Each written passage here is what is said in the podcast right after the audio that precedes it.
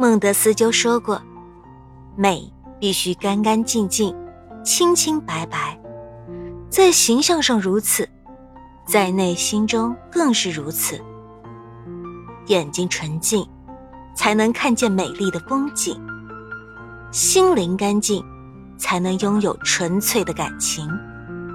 人有静气，风雅自来。做人要干净。”乃贯穿生命始终的课题。从一个新生儿呱呱坠地开始，就是吃喝拉撒睡的清洁呵护，并由此形成终身的卫生习性。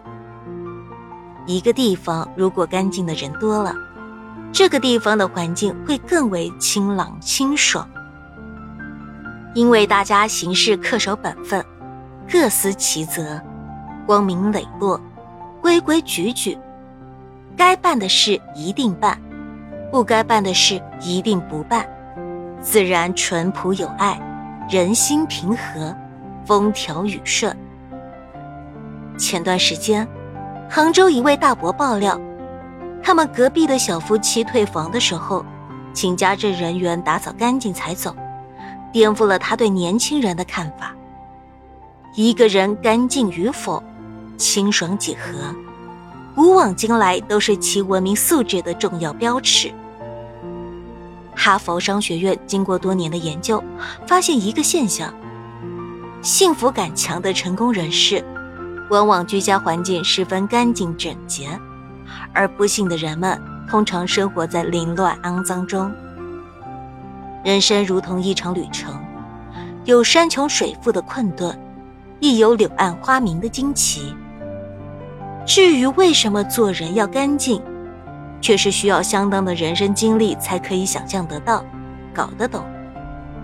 其实，答案既不深奥也不神秘。外貌洁净是人区别于动物的鲜明标志，内心纯净更是人与禽兽的根本不同。一个真正干净的人，必定见过人世的复杂与阴暗。也经历过世俗的纷扰和烂漫，内心干净的人，仍保持着单纯天真，因此显得年轻。作家木心说：“真正的成熟是在你经历过太多事情后，依然能够将内心与这个世界进行剥离，享受人生而不沉湎，经历苍凉而不消极。”二十年间。木心多次入狱，坐牢期间，他受尽了折磨，断了两根手指。关他的人想，这小子肯定得爬着从牢里出来。可木心出狱的时候，仍然干净敞亮，腰杆坚挺，裤子还有笔直的缝。作家梁文道看到木心年轻时候的照片，不禁感叹。他神情那么坚定，精气那么足，这不像是坐过牢的人啊。干净、简单、天真、自然。到了一定的年龄后，干净就会转化提升为清雅，这是一种返璞归真的人格魅力。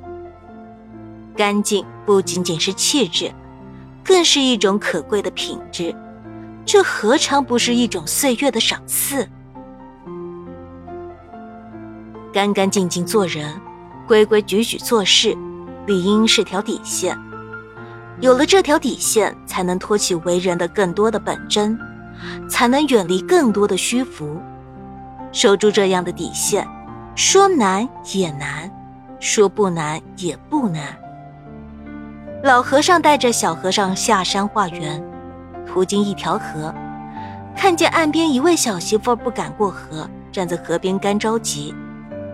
老和尚起了慈悲心，背着小媳妇儿淌过了河。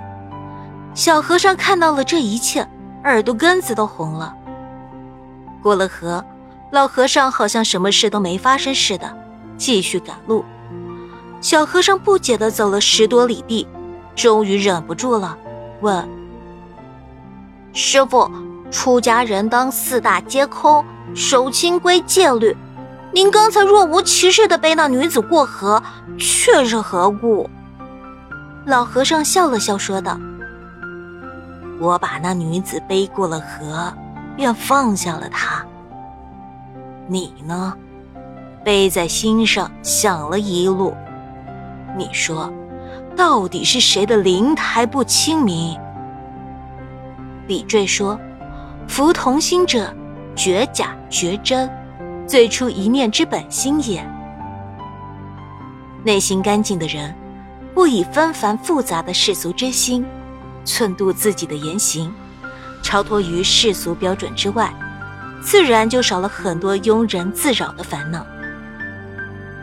生活本来单纯，活在当下，前生与来世均不可期。当下我们所拥有的唯有此生。从今天起，愿你清白做人，干净做事。不囿于世俗人言，自在做自己，跟随自己的内心所想。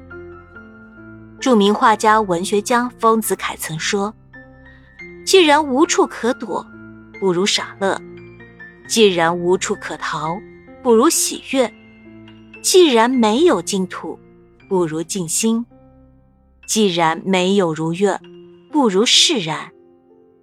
以一颗干净的心来面对复杂世事。”保持纯净，保持简单，如此即可。